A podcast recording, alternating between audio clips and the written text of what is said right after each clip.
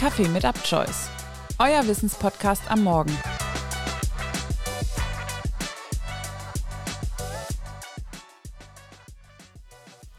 Herzlich willkommen zu einer neuen Folge von Kaffee mit UpChoice. Heute geht es um ein Krankheitsbild, bei dem Betroffene Furcht vor der Bewertung anderer haben. Es geht um die soziale Phobie. Triggerwarnung. In der heutigen Folge geht es um Angst und soziale Phobie sowie um Depressionen und Sucht. Wenn dich diese Themen triggern, lass diese Folge lieber aus. Menschen mit einer sozialen Phobie fürchten, von anderen Menschen als merkwürdig, peinlich oder gar lächerlich empfunden zu werden. Ihr Verhalten, zum Beispiel wie sie gehen, essen oder reden, oder sichtbare Zeichen ihrer Angst, zum Beispiel Erröten, Schwitzen oder Zittern, sind ihnen peinlich. Häufig beziehen sich diese Ängste auf Situationen, in denen man beobachtet oder bewertet werden könnte, wie bei Prüfungen, Vorträgen oder beim Essen in der Öffentlichkeit. Es gibt aber auch Fälle, wo die Angst kurz vor der Kontaktaufnahme mit anderen Personen auftritt, zum Beispiel bei Personen des anderen Geschlechts oder im Umgang mit Autoritätspersonen. Dabei kann es häufig zu körperlichen Angstreaktionen, zum Beispiel starkem Herzklopfen oder Übelkeit kommen, die sich bis zu einer Panikattacke steigern können. Häufig kann eine soziale Phobie auch zu Einschränkungen im Beruf führen oder dabei einen Partner zu finden. Tatsächlich gehört die soziale Phobie zu den häufigsten psychischen Erkrankungen. Sieben bis zwölf von 100 Menschen erkranken im Laufe ihres Lebens an einer sozialen Phobie. Frauen anderthalb Mal häufiger als Männer. Meistens tritt die Erkrankung erstmals im Jugendalter auf. Personen mit sozialer Phobie leiden häufig unter weiteren psychischen Erkrankungen wie Depressionen, anderen Angsterkrankungen, Somatoformstörungen oder Abhängigkeitserkrankungen. In der Regel tritt die soziale Phobie als erstes auf und führt in unbehandelter Form zu einem erhöhten Risiko für eine Depression oder beispielsweise einen Alkoholmissbrauch. Aber wie entsteht so eine soziale Phobie eigentlich? Man geht bei der Entstehung von sozialen Phobien von mehreren zusammenwirkenden Faktoren aus. Hier spielt mit hoher Wahrscheinlichkeit die genetische Veranlagung eine Rolle, Außerdem Persönlichkeitsmerkmale, bestimmte Denkstile, ein wenig emotionaler, dafür aber kontrollierender und überbehüteter Erziehungsstil der Eltern, unangenehme Erfahrungen mit anderen Menschen oder auch belastende Lebensereignisse wie der Tod einer nahestehenden Person.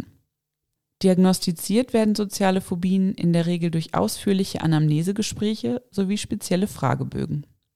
Zur Behandlung eignet sich die Verhaltenstherapie am besten, da diese sich als besonders wirksam herausgestellt hat. Zudem können zur Senkung der Ängste Beruhigungsmittel, sogenannte Benzodiazepine, verschrieben werden. Da diese allerdings abhängig machen können, sollten diese nur in besonderen Fällen und nur für kurze Zeit verschrieben werden. Melanie litt unter sozialer Phobie.